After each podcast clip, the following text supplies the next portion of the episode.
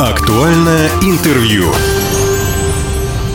Здравствуйте, меня зовут Владимир Лозовой. Сегодня мы поговорим о прохождении военной службы по контракту. Напротив меня у микрофонов начальник пункта отбора на военную службу по контракту Хабаровского края подполковник Асфан Анясович Валеев. Асфан Анисович, здравствуйте. Здравствуйте. И инструктор пункта отбора, младший сержант Владислав Сергеевич Пахно. Владислав, добрый день. Здравствуйте. Итак, Асфан Анясович, скажите, пожалуйста, желающих служить по контракту становится больше, меньше? Э, ежемесячно э, идет увеличение количества как обратившихся э, с вопросом о поступлении на военную службу по контракту, так и тех, кто заключает контракт после мероприятия отбора. Мероприятия отбора сейчас максимально э, сокращены как э, по времени, так и сокращен перечень э, документов, которые необходимо представить при поступлении на военную службу по контракту. Ввели дополнительные должности в пункт отбора инструкторов при поддержке правительства Хабаровского края выделено дополнительное помещение. Мы открыли, будем говорить так, филиал пункта отбора в микрорайоне Южном, это Аксенова 28. Вот. И уже вот с этой недели начали там принимать людей. Это удобно для вот отдаленных районов угу. города, чтобы не ехать на Серышево 3. Вот для них э, предусмотрели работу пункта отбора вот по данному адресу. С учетом того, что штат у нас увеличивается, теперь в каждом военном комиссариате, в каждом э, районе будет находиться представитель пункта отбора, сержант, вот, который будет проводить уже на месте определенные мероприятия отбора, в электронном э, формате нам предоставлять эти документы. Только в последний момент надо будет э, гражданину прибыть для прохождения медицинского осмотра и заключения контракта. Угу. То есть, получается, есть два таких стационарных пункта, это Серышева 3 и Южный, да, на Аксенова, угу. и также в любом районном военкомате сейчас находится один специалист, да, который занимается угу. именно желающими служить по контракту. Но пока не во всех, не во всех вот, пока мы еще подбираем э, кандидатуры на эти должности, поэтому если нас зрители слушают и готовы да, работать в интересах э, укрепления обороноспособности на должности инструктора пункта отбора приглашаем посетить Серышева 3, проведем работу, ознакомим с должностными обязанностями, вот, объясним, какой фронт работы необходимо выполнять, и при положительном решении можем рассмотреть в любой район, как города Хабаровска, так и Хабаровского края. Владислав, вы как раз и работаете, да, инструктором да. в пункте отбора приходят люди, есть же, наверное, какая-то у вас уже своя статистика. А что первое они спрашивают? Чем они изначально интересуются? Вот те кандидаты, да, а, которые хотят стать контрактниками. Сколько оплата и вакантные места. Слушайте, ну если мы заговорили о деньгах, ну какое сейчас денежное удовольствие у контрактника? При заключении контракта от года и больше 195 президентских, 250 губернаторских, и участникам СО, которые уезжают на СО, они получают на первом тарифном разряде 204 тысячи. Так, то есть вот эти первые две суммы, еще раз повторите, президентские. 195 президентские и 250 губернаторские. Это такая единоразовая, единоразовая да, выплата, выплата да. это сразу по умолчанию. Да. И, как вы сказали только что в зоне проведения специальной военной операции, 204 тысячи рублей. Это первый тарифный разряд «Стрелок». Это минимум. Это минимум. И есть же еще какие-то там надбавки, да, если ничего, ничего не путаю. Ну, за штурмовые наступления 8 тысяч суточных, за уничтожение техники определенной, там тоже выплаты все это фиксируется, все это выплачивается. То есть, если говорить не на военном языке, а на гражданском, такие премиальные, да? Да. Давно интересовал вопрос, наказывают финансово, кстати? За дисциплинарные проступки да. Э, есть такое понятие, как э, премия ежемесячно за добросовестное исполнение своих служебных обязанностей. Вот если военнослужащий нарушает каким-либо образом, то вот эта премия уменьшается. Оставляет ему 1%, например, а 24% забирают. То есть есть механизмы, да. Владислав, я знаю, что вы участвовали в специальной военной операции. Были такие случаи, когда наказывали рублем? Да, были пару случаев. Ну, например, если можете рассказать, за что? Мелкие детали, например, э, невыполнение какого-то там команды или неправильно выполнил что-то именно. Командир потом, когда возвращаешься в базу на лагерь постоянной дислокации, там это вспоминает и припоминает хорошо по финансам. Ну, то есть это наказывают не из-за того, что у человека что-то не получилось, а именно за некое разгильдяйство. Да. Я думаю, что большинство э, людей понимают всю ответственность. Там больше не командир, там противник может наказать за свое же разгильдяйство. Да. Поэтому люди. Ну и товарищи по оружию свои. Да, тоже, и товарищи по оружию, да, да если подверг риску. Можно сказать, что сейчас э, военнослужащим стало быть престижно? Э, военнослужащий защитник Отечества, он всегда являлся таким, э, будем говорить так, примером, да, и всегда э, уважаемой профессией. По крайней мере, у нас в стране это всегда было почетно. Сейчас еще более показало, что ну, без сильной армии, без э, оснащенной, да, хорошо подготовленных э, вооруженных сил э, страна не сможет развиваться. Угу. Поэтому тут всегда, а сейчас в особенности, военнослужащие пользуются уважением. Владислав, скажите, всем положено пройти медкомиссию, да? Вы это объясняете? Да. И всем нужно пройти ФИЗО, ну, физическую культуру. Когда кандидат приходит к нам на пункт, мы даем перечень документов, собирают копии документов, последующие они проходят комиссию второстепенно. А когда они сбор документов и комиссию проходят, мы направляем их на ФИЗО. Они сдают ФИЗО, проходят потом профотбор и все, поступают на контракт. Можно добавить? Да, конечно, да? конечно. Если раньше э, контракт заключался с, с гражданином воинской части, то теперь вот э, с 10 мая э, принято решение, что контракт с ним заключаю уже я, начальник пункта отбора. Любой гражданин, который пришел к нам в пункт отбора, пройдя вот эти этапы отбора, по итогу заключает контракт со мной. Я ему уже сразу назначаю все надбавки, которые ему положены как военнослужащему, в том числе и вот эти вот э, денежные выплаты по указу президента. Вношу эту базу э, Министерства обороны, вот. Следующим днем я его исключаю из списков личного состава и отправляю уже к месту прохождения службы.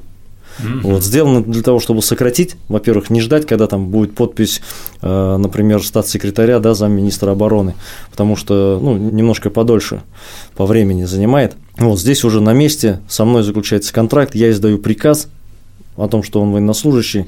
Э, в базах Министерства обороны уже появляются данные, что человек заключил контракт, и он прибывает в часть уже, можно сказать так, сокращается вот момент именно внесения в базу э, единого расчетного центра для выплат Mm, то есть быстрее, собственно, да. все начисления. Да, да, да, все начисления быстрее проходят. И вот эта вот первоначальная сумма, да, которую только что говорил да. Владислав. И она еще, получается, дисциплинирует самого гражданина. То есть, если раньше он у меня уезжал просто с приказом и с предписанием о том, что он должен прибыть часть для заключения контракта, то теперь он уже убывает с пункта отбора с пониманием, что он военнослужащий.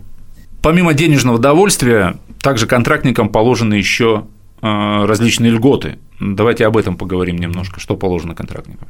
Так, ну, военнослужащим по контракту положено, э, понятно, это обеспечение жильем, либо угу. служебное жилье при наличии предоставляется. Если такой возможности нет, э, предоставляется компенсация за поднаем жилья. Э, для состава семьи в 4 человека данная компенсация составляет 30 800 рублей. Вот, для состава семьи из трех человек 27 тысяч рублей, для двух человек это 23 тысячи рублей. То есть, если даже контрактник отправится в зону проведения специальной военной операции, эти деньги на съем жилья, они все равно. Да, да, да. То есть, да. супруга ну, то есть, здесь осталась, и она получает да. эти деньги, чтобы платить аренду. Ну да, за компенсацию. Либо предоставляется жилье. Mm. Также есть понятие как накопительная ипотечная система, но она уже э, предназначена для тех, кто идет на длинные контракты. То есть можно контракт заключить на год, на 3, на 5. Вот те, кто заключает на 3 угу. и более, вот те уже э, могут стать э, участниками накопительной ипотечной системы. То есть они вот первые три года служат, и по завершению вот этих первого контракта участники специальной военной операции уже могут приобрести по военной ипотеке жилье. Вот. Ну, угу. основное, что там э, государство выплачивает эту ипотеку, а военнослужащий добросовестно проходит службу. Но надо служить не менее 20 лет. Угу. То есть вот про длинный контракт так называемый. Э, обеспечение – это вещевое, продовольственное обеспечение, э, это возможность поступить в военное учебное заведение, э, военнослужащий по контракту до 27 лет может поступить и обучаться уже на офицера, на первое офицерское звание.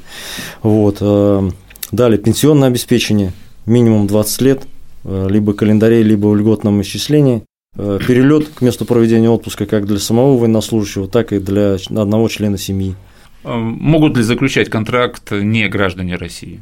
Да, такое право предоставлено для того, чтобы привлекать э, данную категорию граждан. Разработаны специальные буклеты агитационные на языках, на родных языках вот этих вот граждан. Угу. Вот.